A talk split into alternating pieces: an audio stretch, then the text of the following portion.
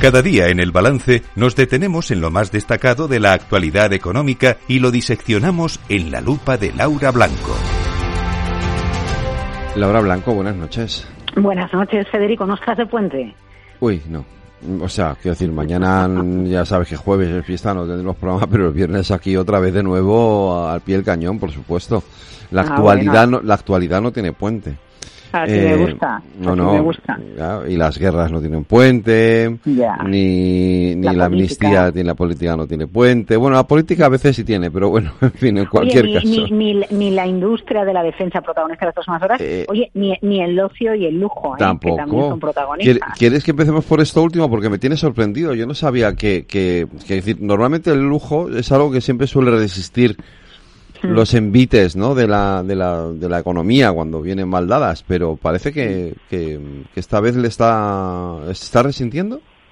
Bueno, pues algo así podríamos decir, o se está enfriando, ¿no? A lo mejor más Sí. que resentirse es enfriarse. Date cuenta que cuando eh, acaba la pandemia tenemos muchísimas ganas de consumir, Sí. hay una euforia de consumo y esto se refleja también en el mercado de lujo, que como bien dices es un mercado por eh, el tipo, el perfil de cliente de elevado poder adquisitivo que eh, aguanta muy bien las situaciones convulsas en lo económico, ¿no? Mm. Bueno, salimos de la pandemia, eh, estamos en un entorno, eh, eh, bueno, pues de ganas de consumir y eso se traduce también al sector de lujo, de tal manera que el gigante del lujo mundial, Louis Vuitton, es que decir Louis Vuitton es decirlo todo, ¿eh? Claro. Es decir, eh, Christian Dior, Claro. Tiffany, eh, eh, Kenzo, Loewe, la propia Louis Vuitton, Marc Jacobs, Givenchy, to- bueno, una barbaridad de enseñas.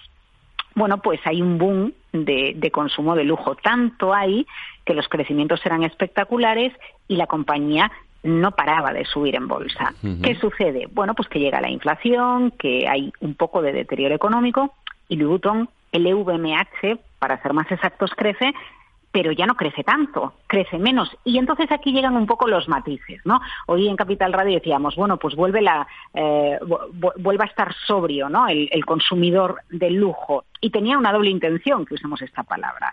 Em, caen las ventas de bebidas espirituosas, entre Ah. ellas las ventas de coñac. Eh, eh, hace unos cuantos meses escuché un directivo de Louis Vuitton decir que en Estados Unidos todavía se estaba consumiendo coñac de alta gama, bebidas Sí. espirituosas de alta gama, porque los americanos aún tenían en su poder dinero que procedía de las ayudas del COVID. Todavía había lo que en España hemos venido a llamar el ahorro embalsado.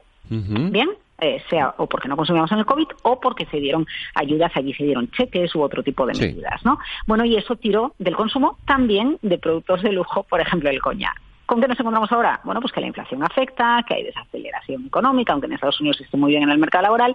Resultado, se enfrían las cuentas de este gigante del lujo con matices. El principal matiz es la fuerte caída de las ventas de bebidas espirituosas y en especial del coñac en Estados Unidos, pero hay una parte positiva y es que Louis también es propietario de la marca Sephora, esa cadena de, de productos de belleza que está en las principales ciudades. La verdad Sí. es que yo la primera vez que fui a París entré en un Sephora, ¿no? Porque era como la gran novedad, todavía no teníamos Sephoras por aquí.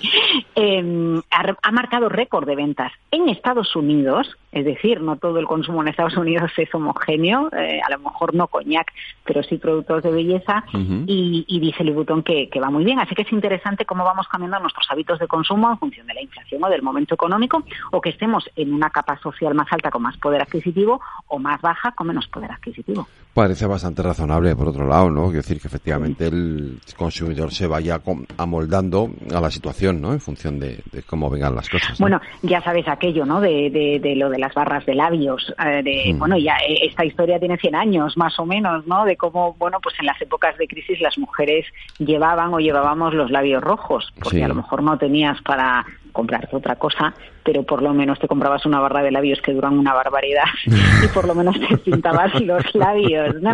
Es decir, la historia, la, la historia del pintalabios es y de la, de- del cuidado, ¿no? De la coquetería está ligada, entroncada con la economía CD. Totalmente, absolutamente. Oye, claro, eh, me decías la defensa, eh, la de- de- digo yo que estos días la defensa debe estar, eh, no sé, eh, temblando, ¿no? Bueno, yo creo que es un buen momento eh, porque es 12 de octubre mañana y, porque estamos ante la situación que estamos, ¿no? Con guerra en Ucrania, con guerra entre Hamas e, e Israel, para poner en, valor la industria de, la defensa en España. Hoy le hemos dedicado eh, con Indra y con Santa Bárbara Sistemas, dos gigantes de la industria de la defensa en España, el programa de Hablemos de Defensa y Seguridad que podéis rescatar ya en la web de, Capital Radio. Les invitamos a los clientes a que lo hagan, sí. Y, fíjate, Fede, yo creo que es interesante bueno, pues entender eh, lo que hay detrás de una cultura de defensa. Cultura en defensa es apostar desde los entes públicos, desde el Ministerio, pero también entender la importancia de que un país tenga una industria de defensa que sea fuerte. Lo más básico para que lo entendamos todos es que el microondas, las gafas de sol, la epidural, bueno, pues todo esto son innovaciones que usamos en nuestra vida civil, pero que tuvieron un origen militar, ¿no? Y eso es a lo que llamamos... Bueno, la pues propia Internet siempre se dice eso, Sí, claro, no te digo Internet ya porque yo creo que ya es, algo, ¿no? Que, sí, bueno, es un clásico, ¿no? Entonces digo, bueno, pues eh, hay eh, radares, microondas, eh, muchísimas tecnologías e innovaciones en su momento que tienen el uso dual, el, civil y el militar. hoy, hoy me decía desde Santa Bárbara Sistemas Rafael Moreno mira, si no tienes seguridad no tienes estado de bienestar. Y para, para poder, y a la vista está con las guerras que tenemos, eh, y, para tener esa seguridad tú necesitas autonomía, porque no puedes depender como hacemos con los paneles solares, lo importamos de China y ya está. No, tiene que haber una parte eh, que, que se genere dentro del propio país. Y para tener entonces una buena industria de seguridad, lo que necesitas es eh, o para tener seguridad lo que necesitas es una buena industria que la apoye. Hay algo muy curioso en la industria de defensa en España y es que está permeada por todo el territorio nacional. Si hablamos de zapatos, nos vamos a Valencia. Si hablamos de turrones, ¿no? A la comunidad valenciana. Vamos a, no, si vamos de aceite de oliva, nos vamos a Jaén, aunque se produzca entre el territorio. Si vamos a siderurgia o metalurgia, nos vamos al País Vasco. Si vamos a conservas, nos vamos a Galicia, ¿no? Al textil a Cataluña. Pues con la industria de defensa no pasa eso. No está eh, en territorios concretos. Permea todo el territorio nacional, mueve mucha pequeña y mediana empresa que se convierten en proveedores. Así que yo creo que aprovechando el 12 de octubre, bueno, pues es interesante que tengamos en cuenta la importancia para ser una potencia económica e industrial que vayamos también de la mano de la industria de la defensa porque además crea empleos de calidad. Pues eh, efectivamente. Oye, una cosita. Eh, ¿Tú cómo ves esto? Porque yo cada día que pasa desde el sábado estoy más preocupado, ¿eh? Ya no pensé que me ibas a preguntar por la política. No, la política, me ahora mismo a mí la política me importa, me importa un rábano la política. Ahora me preocupa lo, grave de verdad, ¿no? Yo, te voy a, ser sincera, eh, me, que, me he quedado helada y blanca cuando hoy he visto las imágenes de una de las ciudades bombardeadas en Palestina. Eh, tenía, tenía la sensación de que estaba en una película y lo compartía en casa ¿eh? con la familia y les dije, cuando veáis las imágenes vais a pensar que es una maqueta de una película de una ciudad arrasada mm. por la guerra, porque estamos acostumbrados a, el, cine nos ha contado la Segunda Guerra Mundial, la Primera Guerra Mundial, nos ha contado eh, desastres humanitarios, pero está pasando ahora y, y es lo más triste. Eh, eh, el ataque terrorista de Hamas, la reacción de defensa que tiene Israel, eh, bueno, pues al final el ataque terrorista y la defensa de Israel acaba teniendo, bueno, pues víctimas civiles y la verdad es que me da mucha pena. Pero explícame una cosa, porque yo llevo dos días cuando termino el programa leyendo las bolsas, dando el dato de la, contando cómo están los mercados, cómo cierran las bolsas norteamericanas y digo, ¿cómo es posible que sigan subiendo las bolsas? Ante una expectativa, ante una perspectiva de una guerra como esta? Es la parte que se me escapa, no termino de entenderla. Bueno, porque yo creo que no acaba de estar claro que la guerra vaya a escalar allende los países afectados en la zona. Eso por un lado no está claro, porque eso es lo que acabaría de afectar de todo eh, al gas por un lado, que ya se ha tensionado mucho esta semana, o al petróleo por otro, que también se ha tensionado. También se ha tensionado sí. eh, a ver, aunque la relación ahora era mucho más tranquila, fue brutal el enfrentamiento que tuvieron en 2007 eh, también Israel y, Palestina. Entonces, yo creo que como ha ido sucediendo con algunas desgracias, se van interiorizando y ya forman parte de los riesgos con los que estábamos contando. Y ahora el mercado, pues, se mueve más por donde por, por dónde van a ir los tipos de interés, por si se para aquí, cuando da la sensación de que se paran aquí los tipos de interés, entonces los mercados eh, suben cuando hay expectativa de que, de que los tipos de interés van a seguir subiendo, pues las bolsas caen, porque eso también va a acabar afectando a la financiación de las empresas, va a acabar teniendo consecuencias negativas o en la morosidad o en los costes mm. de, financiación.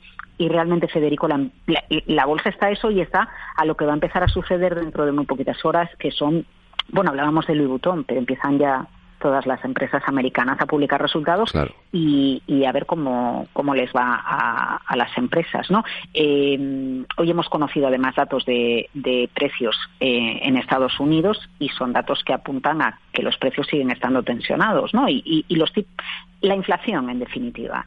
Y cómo mm, subir o mantener el precio del dinero es lo que va a marcar el día a día de la economía. A ver, salvo que nos metiéramos en una guerra con otro tipo de materiales. Si nos metiéramos en, otro tipo de materiales, eh, vamos, si nos metiéramos en una guerra nuclear y estaremos hablando de otra cosa. Ya pero en cualquier caso, me confirmas algo que vengo sospechando desde hace tiempo, es que el, el, dinero es muy frío. no tiene eh, emociones. bueno, eh, claro, el, sí, el dinero busca rentabilidad y las empresas buscan rentabilidad. Mira, a ver, te, te puede incluso sacar eh, una, una lectura empresarial interesante de todo lo que estamos viendo. Afecta a la guerra de Rusia-Ucrania y afecta ahora a Israel. Un gigante español, Inditex. Sí. Una, eh, una compañía que, que ha cerrado sus tiendas, eh, debido a ambos conflictos en ambas zonas. Bueno, pues es una, es una compañía que tiene más de 5.000 establecimientos, que está en más de 200 países. Em, al final, las empresas lo que también buscan es diversificar su negocio. En gama de producto, mm, lo hace Inditex, lo hace Louis Vuitton, ¿no? Con todas las marcas de, en diferentes segmentos del lujo, pero también geográficamente, porque al final, cuando tú tienes una empresa, lo que tienes que hacer es intentar eh, manejar los riesgos. Y si focalizas todo tu negocio en un solo territorio, en muy pocos territorios, tu riesgo crece, porque si pasa algo ahí, tu negocio se puede ver truncado, ¿no? Entonces, bueno, pues también podemos entender la otra parte de cómo las empresas aprenden a diversificar para, para reducir su exposición al riesgo. Pues eh, Laura Blanco, la semana que, viene. El dinero es frío, que el dinero. Tú, sí, sí, frío, vamos, congelado, helador, no tiene emociones. Eso es, esto, es, esto es obvio. Nosotros sí tenemos emociones. A mí desde luego me preocupa muchísimo. Eh, que tú sí que te coges puente, por lo menos con la lupa, hasta el lunes. con la lupa sí, pero con la información. ya, ya lo ¿eh? sé. No, no, no. Con la lupa sí. Te espero el lunes. Un abrazo. Venga, buen fin de bueno, buen fin de semana no. Al menos descansa este jueves. Mañana, mañana intentaremos relajarnos un poquito.